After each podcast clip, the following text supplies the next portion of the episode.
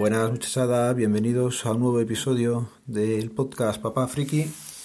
Hoy quería comentaros mi experiencia al cambiar el feed del programa a FeedBurner.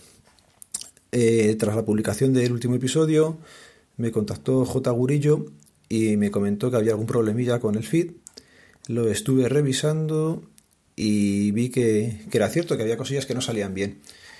Tras eso y dejarlo en tareas pendientes, pues la semana era complicada.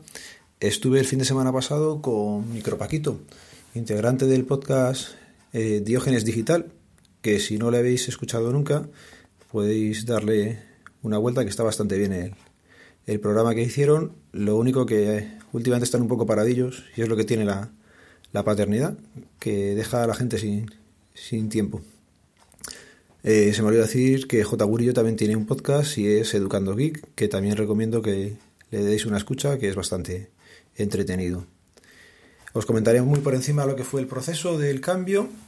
Yo lo tenía en GitLab, el feed, y pasarlo a FeedBurner ha sido bastante sencillo. Bastaba con darte de alta en, en la plataforma. La plataforma pertenece a, a Google desde el 2003 y basta con loguearte con, con una cuenta de Gmail. En este caso usé Papa Friki Podcast y sin problemas te pide la URL de donde tienes el feed ahora, le puse la dirección de GitLab, la valida, te pide un nombre de, de cuenta que le vas a dar a, a ese feed, normalmente la vas a hacer coincidir con el, con el programa o la página que tengas, en este caso Papa Friki, y eso va a ser lo que aparece detrás de feeds.feedburner.com barra. ¿Vale? Una vez hecho eso, eh, básicamente ya estaría funcionando el feed. Lo único que restaría sería dar un poco más de información para iTunes que son un tanto especiales a la hora de generar el feed. Y ya finalmente darle las estadísticas que, que quieres que te miren. En mi caso lo dejé tal cual estaba y lo que hice luego fue cambiar tanto en Spreaker como en iBox el tema del feed que, que estaba generando ahora. Va a ser esta la, la, prueba de fuego realmente y si os llega sin tener que hacer nada será que lo he hecho bien. Si no, pues lo habré liado y no habrá sido un proceso tan transparente como esperaba que fuera. Más cosillas. Durante esta semana saltó una actualización en el Samsung Gear S2 que tengo. Eh, os comentaré así brevemente mi paso por los wearables. Empecé con una Mi Band de Xiaomi, que la primera, la S, no tenía pantalla, no tenía nada. Luego una Mi Band 2, que ambas ya no tengo. Las usé durante un tiempo y la Mi Band S se la dejé a mi padre para que cuando saliera a andar le fuera midiendo distancias y tal. La Mi Band 2 la tiene actualmente mi mujer y la verdad es que ambas son un fantástico despertador. Aparte de que te mida el sueño, te mida eh, parámetros de actividad diaria, lo bueno que tienen es que te, te despiertan sin despertar a nadie más en casa. Es casi lo que más valoro.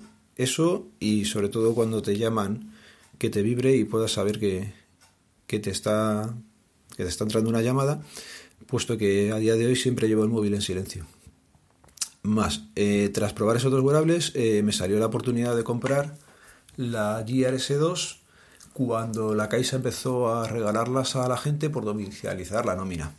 En mi caso no era por el meter allí la nómina, sino que fue más bien porque se inundó el mercado de segunda mano de, de las GR Mirabas por Wallapop, por HTC Manía y todo el mundo la estaba vendiendo bastante bien de precio para aquella época, que era prácticamente la mitad de lo que costaba si la sacabas nueva.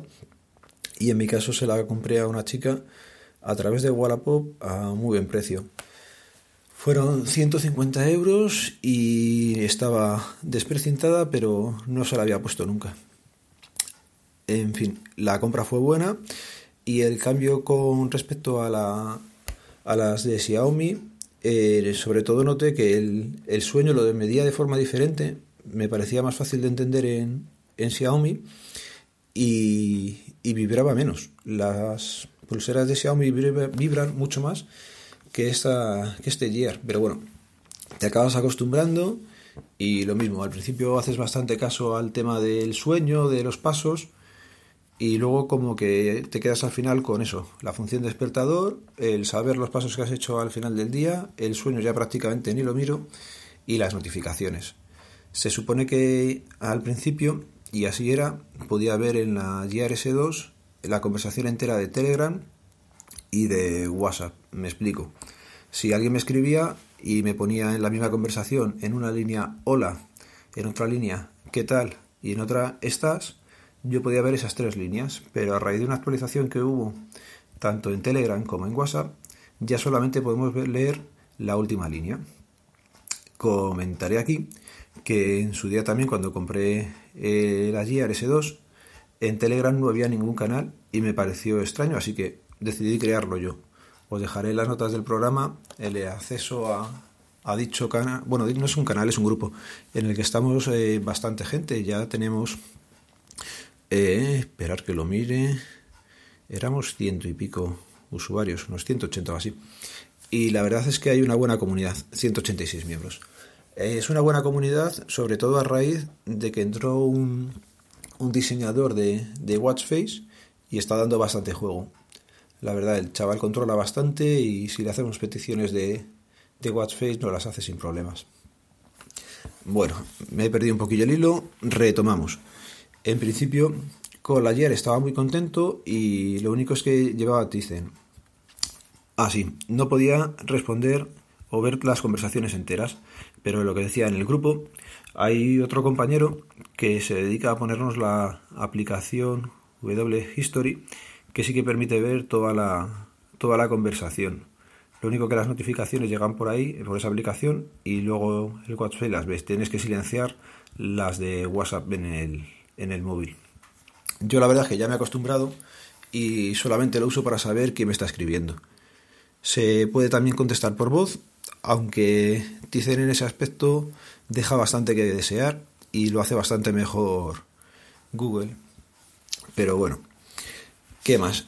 Eh, todo esto venía porque esta semana se supone que habían lanzado eh, la versión de Tizen 3.0 y así lo han dicho varias páginas pero no es así. La versión que ha llegado es Tizen 2.3 2.7 que la verdad le ha pegado un lavado de cara muy grande al reloj.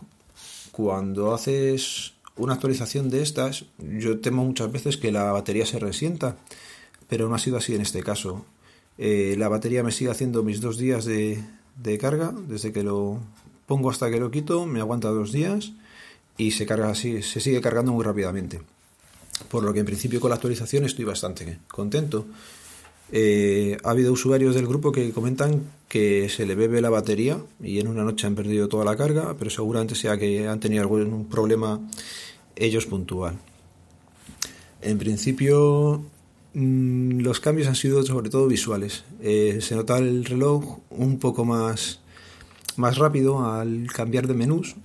La cortinilla de notificaciones la han mejorado y ahora, por ejemplo, pues tenemos eh, el tanto por ciento de batería como seguíamos teniendo, pero han puesto más, más accesos directos.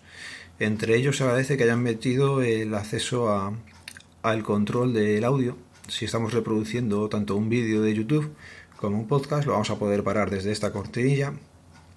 Tenemos también acceso a, al reloj, ¿vale? Por si lo quieres desactivar directamente como entrar en modo avión puedes subir o bajar el volumen y luego han puesto también unos accesos directos en la primera pantalla que te sales y giras a la izquierda que aquí antiguamente no había prácticamente nada y ahora le han dotado con mayor funcionalidad y puedes poner tú accesos directos a especificaciones concretas. En mi caso llevo sobre todo la de buscar el teléfono porque soy un alma de cántaro, como dice mi madre, y siempre se me olvida donde lo dejo y con esta función empieza a sonar el teléfono, esté en modo avión o esté como esté. Y bueno, en modo avión, lógicamente, si tienes que tener Bluetooth activado, pero que es una, es una maravilla, es una de las funciones que, bastante, que utilizo bastante al día. Voy a ir terminando por aquí. Quiero daros las gracias, como siempre, por escucharme. Voy a aprovechar para felicitar hoy, 31 de marzo, a bastante gente.